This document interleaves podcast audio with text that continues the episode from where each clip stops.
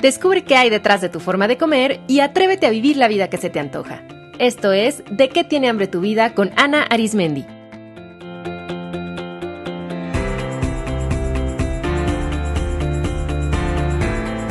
Este es el episodio 111, Alivio versus Satisfacción.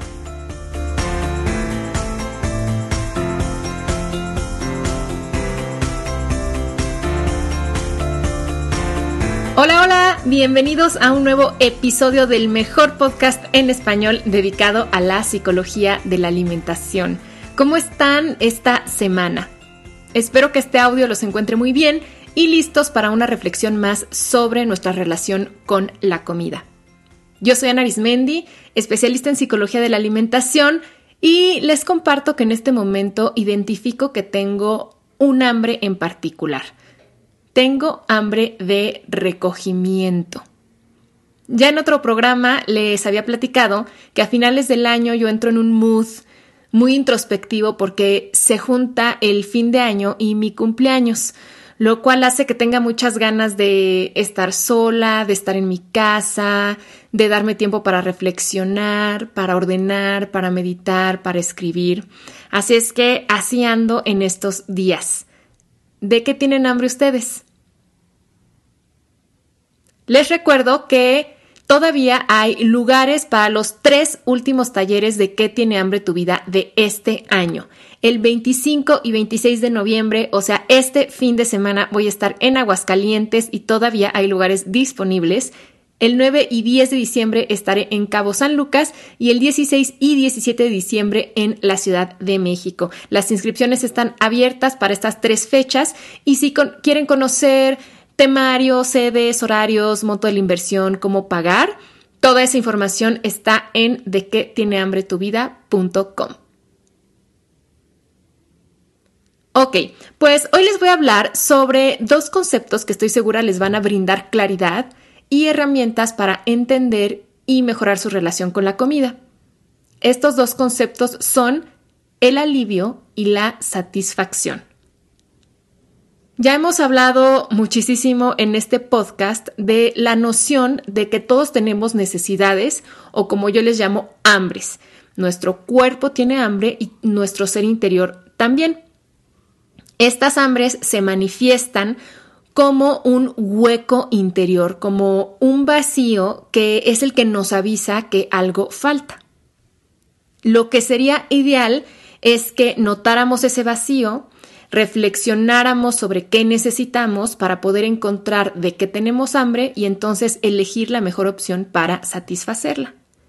Sin embargo, el problema es que ese vacío pues genera una sensación muy incómoda a nivel psicológico nos provoca un gran desazón que puede convertirse en confusión, en ansiedad, en miedo. A nivel biológico, ese vacío genera sensaciones desagradables, por ejemplo, palpitaciones, sudoración, hiperactividad, un hueco en el estómago, una opresión en el pecho.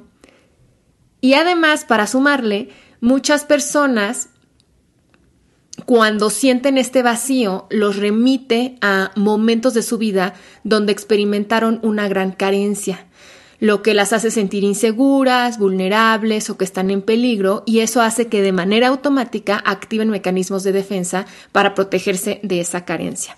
Entonces, el malestar psicológico, la incomodidad física y el miedo al vacío puede ser que sean algo tan intolerable para algunas personas que entonces busquen aliviar ese vacío interno con lo primero y más rápido posible y pues voilà, ahí entra nuestra conocida y vieja amiga la comida.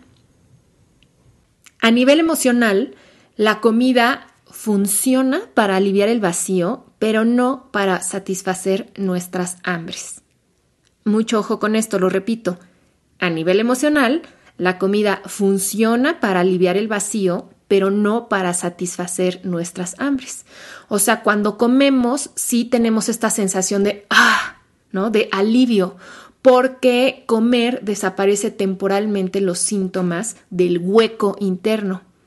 Sin embargo, cuando no nos permitimos conectar con esa hambre, no podemos descubrir qué necesitamos realmente y entonces esa hambre va a resurgir más adelante una y otra vez. Es decir, por estar aliviando solamente este síntoma de incomodidad, no nos permitimos llegar a la raíz. La comida sirve como un vehículo para aliviarnos porque por su composición química activa el centro de placer y recompensa, lo que nos hace sentir relajados, a gusto o aunque sea menos mal. Y además porque también eh, nos llena, o sea, a nivel estómago nos da esta sensación de estar llenos y eso hace que se quite por un momento la sensación de hueco. No obstante, todos estos efectos son pues solo pasajeros, superficiales, y sus consecuencias a largo plazo cobran la factura, tanto a nivel biológico, porque pues estar comiendo nada más para aliviar algo eh, nos puede después generar gastritis o estar consumiendo calorías de más o, o cosas que no son tan sanas, pero nos cobra la factura en el sentido que al rato esa sensación de incomodidad no va a desaparecer, sino que va a regresar y regresar y regresar y a veces de una forma mucho más intensa. Las características del alivio son que es instantáneo, pero momentáneo. O sea que al comer unas galletas, en ese momento sentimos un poco de tranquilidad, pero pues más pronto que tarde la ansiedad y el hueco regresan y lo peor es que a veces acompañados de culpa, arrepentimiento, mm, enojo y además, como ya les decía, de calorías extra y de reflujo, por ejemplo, ¿no? En cambio, vamos a ver qué es la satisfacción. La satisfacción surge cuando logramos atender realmente nuestras necesidades cuando nutrimos genuinamente nuestras hambres. Generalmente esto no se da de forma tan inmediata y requiere algún tipo de esfuerzo, pero sus resultados son más a largo plazo. Cuando realmente satisfacemos una necesidad, entonces vamos a sentir placer, bienestar, crecimiento, orgullo de nosotros mismos y todo esto va a aumentar más nuestra confianza interior. Lo que se necesita para evitar la tentación del alivio inmediato y poder alcanzar la satisfacción es ejercer nuestra capacidad de retrasar o posponer la gratificación. O sea, es lograr desarrollar la paciencia de esperar para obtener un beneficio mayor. Y la buena noticia es que esta es una habilidad que podemos desarrollar si la ejercitamos. Uno de los estudios más famosos en el campo de la psicología es el experimento del malvavisco o The Marshmallow Experiment, dirigido por el doctor Walter Mischel en la Universidad de Stanford. Este experimento ha sido base de una serie de estudios y observaciones que han durado ya más de 50 años sobre la autorregulación, la tolerancia a la frustración y la capacidad para posponer la gratificación. Este experimento consistió en ofrecer a niños de 4 años un malvavisco con la instrucción de que podían comer ese malvavisco de inmediato o que si se esperaban 15 minutos sin comerlo les darían uno más. O sea, se comían solo uno en ese momento o esperaban y tendrían dos. Cabe mencionar aquí que para un niño de cuatro años esperar 15 minutos es muchísimo. Es como si a ustedes en la mañana les dijeran, oye, espérate dos horas para que te dé tu café, ¿no? Es demasiado. Entonces es tiernísimo y muy divertido y sumamente interesante ver los videos de los niños en el experimento porque se ve que algunos nada más en el instante en el que el adulto, no el investigador, sale del cuarto, luego, luego se comen el malvavisco. Otros están haciendo caras para poder aguantar las ganas de comerlo. Otros lo huelen, lo tocan, se ve como lo desean pero también se ve como algunos niños echan mano de recursos para poder soportar ese tiempo. Por ejemplo, miran hacia otro lado o se levantan de la mesa o empiezan a cantar. Les dejo un par de videos en las notas del episodio para que puedan verlo. Pero bueno, lo interesante de este experimento y por qué les estoy hablando de, ello es que se ha replicado en diferentes países por los últimos 50 años y los resultados son consistentes. Dos de tres niños se comen el malvavisco en ese momento.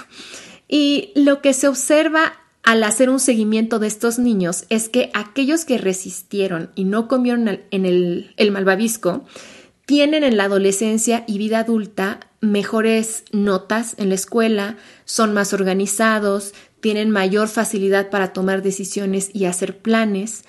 Em, esto de poder posponer la gratificación reduce la probabilidad de desarrollar sobrepeso u obesidad o de generar dependencia a, a sustancias tóxicas, perdón, o de fumar y que también esas personas son mucho más ahorradores.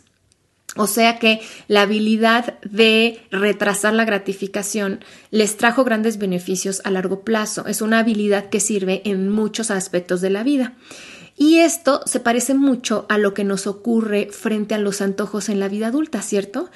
Muchas veces sacrificamos satisfacción real por un alivio temporal. Entonces, bueno, ¿qué podemos hacer ante esto? En el 2012, los investigadores Keith Palmeri y Aslin reprodujeron el experimento del malvavisco, pero añadieron algo. Dividieron a los niños en dos grupos. En ambos grupos, antes de hacer el experimento con el malvavisco, los pasaron a un salón de arte donde se les pedía que hicieran un dibujo. Entonces, a los niños del primer grupo se les presentaron unas crayolas muy usadas para que hicieran su dibujo y se les dijo que si esperaban dos minutos y medio les traerían unas crayolas nuevas. Todos los niños esperaron y el investigador regresó con las nuevas crayolas. Más adelante se les dieron unas estampas o pegatinas, como se dice en otros países, pequeñitas, y se les dijo que si esperaban otros dos minutos y medio les traerían unas estampas más grandes. Todos los niños esperaron nuevamente y el investigador regresó con las nuevas estampas. En cambio, en el segundo grupo, igualmente se les presentaron a los niños las crayolas usadas y se les dijo que si esperaban les traerían unas nuevas. Los niños esperaron, pero la diferencia es que el investigador regresó sin nada. Les dijo que lo sentía mucho, pero que se había equivocado y que no tenían otras crayolas que usaran esas que tenían. Después se repitió lo mismo con las estampas. Ofreció unas mejores, pero aquí algunos niños esperaron, pero otros ya no. Y después el investigador regresó con las manos vacías. Después, al exponer a los niños al malvavisco, se observó que los niños del primer grupo pudieron aguantar mucho más la tentación de comer el primer malvavisco que los niños del segundo grupo, en el que la mayoría consumieron el malvavisco de inmediato. Entonces, lo que nos dice este estudio son dos claves para comenzar a cultivar más el arte de esperar para poder obtener satisfacción a largo plazo y recurrir menos al alivio instantáneo. La primera clave es que la práctica hace al maestro. O sea, los niños primero se les pidió que esperaran dos minutos y medio con las crayolas y las estampas y después con el malvavisco que esperaran 15 minutos. Lo que nos dice esto es que para entrenar a nuestro cerebro a esperar es importante empezar poco a poco más aún si hay un historial de tendencia a la gratificación instantánea. Entonces, yo les sugiero a ustedes comenzar con pequeñas tareas en áreas donde no les cueste tanto trabajo esperar. Por ejemplo, si en este momento la comida para ustedes es un gran reto, ¿qué tal si empiezan con otra área de su vida que no sea tan retadora emocionalmente hablando? Por ejemplo, quizá el dinero. Entonces, lo que pueden hacer es colocar en una alcancía todas las monedas de 10 pesos que lleguen a sus manos. Y al final de la semana o al final del mes, como ustedes decidan, abran la, alcancía y vean cuánto han juntado y decidan si se compran algo de más valor para ustedes o si lo depositan a una cuenta de ahorro. Este pequeño gesto de posponer la gratificación de gastarse esos 10 pesos de manera instantánea o en algo que no es tan importante y mejor juntarlos para comprarse algo de mayor valor o ahorrarlo, les va a ayudar a ir entrenando a su mente. Y después van a poder aplicar esto a áreas de mayor reto como la comida o quizá como hacer ejercicio. La segunda clave que nos ofrece el experimento del malvavisco es que crear un ambiente de confianza favorece que se pueda esperar. Los niños del primer grupo esperaron porque sabían que el investigador cumpliría su promesa mientras que los niños del segundo pues, pensaron, ¿para qué esperar si no es seguro que el adulto cumpla lo que prometió? Entonces mejor de una vez me como lo que sí hay, ¿no? Entonces, en la vida adulta, esto lo podemos aplicar de dos maneras. La primera es crear intencionalmente un ambiente que favorezca que podamos esperar. Y una gran forma de hacerlo es construir una red de apoyo.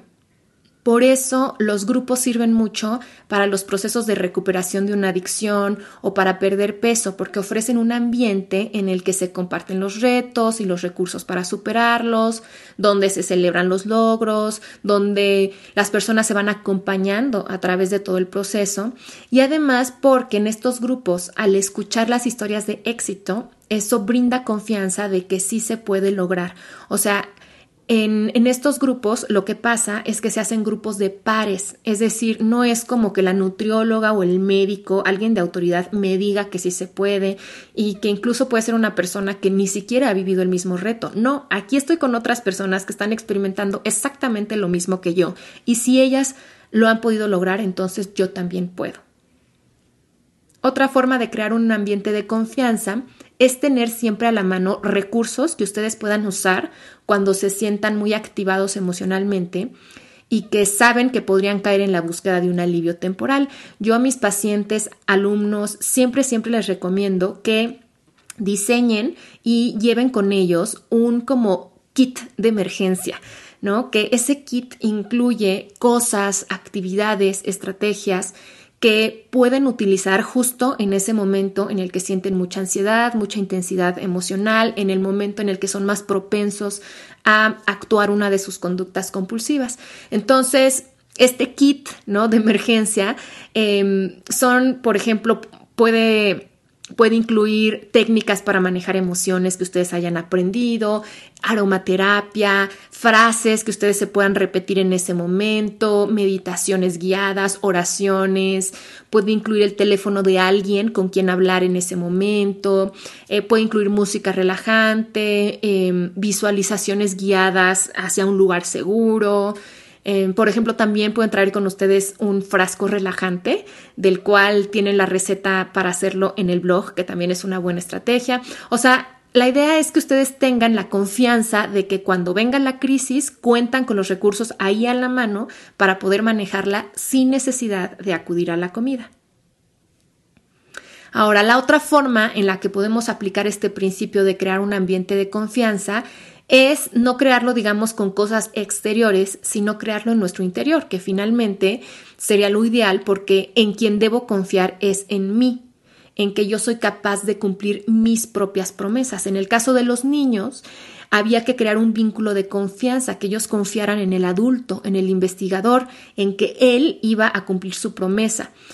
pero cuando somos adultos, de quien debo recibir esa confianza es de mí mismo, de mí misma. Eh, les hablé un poco más de este tema de cómo crear esta confianza interior y de cómo cumplirnos nuestras propias promesas en el episodio 67 que se llama Honra tus compromisos. Así que, bueno, les sugiero escuchar ese programa ahora a la luz de lo que estamos hablando. Y además aquí les comparto otras estrategias para aumentar la confianza. Y esas estrategias son que hagan una lista de sus logros, y hagan también una lista o un collage, si son más visuales, de todas las veces que han podido ser pacientes para lograr un beneficio mayor que todos, todos, todos absolutamente en esta vida, si llegamos a la vida adulta, lo hemos hecho en algún momento. Por ejemplo, quizá la vez que ahorraron para comprar una casa, el logro de escribir una tesis, la vez que entrenaron para correr una carrera. O sea, hay muchas veces en las que hemos eh, realizado el esfuerzo y le hemos dicho que no a muchas cosas porque tenemos claro el beneficio que queremos obtener a largo plazo. Hemos podido retrasar, posponer la gratificación inmediata que nos daría, por ejemplo, quedarnos un poquito más en la cama por levantarnos, ponernos los tenis y salir a entrenar, porque sabemos el beneficio a largo plazo de nuestra salud, porque tenemos una meta muy clara de correr eh, una carrera, ¿no? Entonces, si hacen esta lista, se van a dar cuenta como si son capaces porque ya lo han hecho antes y eso va a aumentar su confianza interior. E incluso también algo que podrían hacer es preguntarse qué me funcionó en esas ocasiones, cómo lo pude lograr, cuáles fueron los componentes, los factores, las actitudes, las creencias, qué actividades me ayudaron a lograr esas metas. Bueno, otras sugerencias que les comparto para aprender a esperar y satisfacernos realmente, no aliviarnos temporalmente, son las que siguen. Primero, no se asusten del vacío interior. O sea, aunque sea muy incómoda esa sensación, no es más que eso, un hueco. O sea, y además las sensaciones desagradables que este hueco produce tienen una función, o sea, no están aquí nada más como que para molestar, ¿no? Sino justamente son tan incómodas porque buscan llamar nuestra atención. O sea, si no fueran así de desagradables, pues no las percibiríamos ni las atenderíamos. Entonces, sentimos todas estas sensaciones porque necesitan llamar nuestra atención. Este hueco, este vacío, no es más que una petición para reconocer, validar y atender lo que necesitamos. Así es que no hay nada que temer, al contrario, hay mucho que agradecer. Qué bueno que nuestro cuerpo-mente tiene este mecanismo para, que, para avisarnos cada vez que algo nos hace falta. Y fíjense, esto que le estoy diciendo me doy cuenta que tiene que ver con el episodio anterior, en el que les explicaba la diferencia entre comer desde el amor y comer desde el miedo. O sea, las personas que recurren siempre a alivios instantáneos lo hacen porque tienen miedo. Tienen miedo al hueco, tienen miedo a lo que están sintiendo, tienen miedo a reconocer sus verdaderas hambres. En cambio, la persona que puede esperar y que busca satisfacer sus necesidades de manera real, lo hace porque está impulsado por el amor, es decir, lo que busca es estar pleno, es estar sano, es estar contento, es estar más en paz y por lo tanto eh, va a saber elegir bien qué es lo que sí lo conduce hacia cómo se quiere sentir, hacia esa sensación de plenitud. Un segundo consejo es que aprendan a tolerar la incomodidad. Quizá esta es una de las híjole, herramientas o enseñanzas más importantes que tenemos que adquirir a lo largo de nuestra vida. O sea, porque la incomodidad es parte de nuestra experiencia humana. De hecho, la incomodidad es parte de todo proceso de crecimiento, de todo movimiento. Entonces, tenemos que aprender a convivir con la incertidumbre, con la duda, con los errores, con los cambios de planes, con la enfermedad, con el dolor, porque todo eso es es simplemente, o sea, ¿para qué pelearnos con ello si es parte de lo que experimentamos como seres humanos? Así es que, pues no sirve de nada tratar de huir de eso, porque de hecho, eso lo que hace es que la incomodidad pues se prolongue más o se intensifique más. Entonces es mejor aprender a manejarla. Y eh, para ello les sugiero mucho dos libros que traen, que hablan mucho de la intención positiva, de la incertidumbre, eh, de la incomodidad, un poco lo que les decía, ¿no? Sentimos incomodidad para que, para que llame nuestra atención, para que nos mueva de donde estamos y entonces podamos mejorar y podamos crecer y podamos satisfacer nuestras necesidades. Entonces, estos dos libros que, que, traen como esta explicación y además técnicas para poder estar con la incomodidad, los dos son de Pema Chodron y se llama uno Cómodo en la incertidumbre y el otro Cuando todo se derrumba. Una tercera sugerencia que ayuda mucho es que tengan bien claro qué quieren lograr. Yo para esto sugiero que se escriban una carta con los beneficios, por ejemplo, de comer sanamente o de hacer ejercicio o de ahorrar o de lo que sea que quieran lograr y lean esa carta todas las mañanas para que desde ese momento, desde que abren los ojos, se sintonicen con sus objetivos. Y además, ténganla a la mano como parte de sus recursos para leerla cuando sientan que lo necesiten. Otra sugerencia es que definan claramente cómo se quieren sentir a largo plazo, de una forma más permanente. Porque si tienen claro cómo se quieren sentir, les va a ser más fácil evitar aquello que no los conduzca a esa emoción. Por ejemplo, si yo defino que me quiero sentir poderosa y saludable, me puedo preguntar, a ver, ¿comer ahora esos churritos me hará sentir así? Y el último consejo, pero quizá el más importante, es que descubran qué necesitan realmente. Esto ustedes ya saben que es lo crucial. Entonces, tener claro que la comida no va a satisfacer nuestras hambres emocionales, sino que solo va a aliviar la ansiedad o la soledad, pero de una forma momentánea es crucial. El vacío va a seguir mientras no nos atrevamos a reconocerlo y a atenderlo. Entonces pregúntense, a ver, ¿de qué tengo hambre realmente? ¿Qué necesidad se está haciendo evidente detrás de estas ganas de comer o detrás de esta sensación de vacío? ¿Qué emoción los incomoda tanto que están tratando de aliviarla con comida? Es toda mi intención que esta información y recursos les sean útiles, pero recuerden que de nada sirven si los dejan en este audio. Pónganlos en práctica. La vida se transforma tomando acción. Esto es todo por este episodio. Les dejo un abrazo desde mi corazón y hasta la próxima.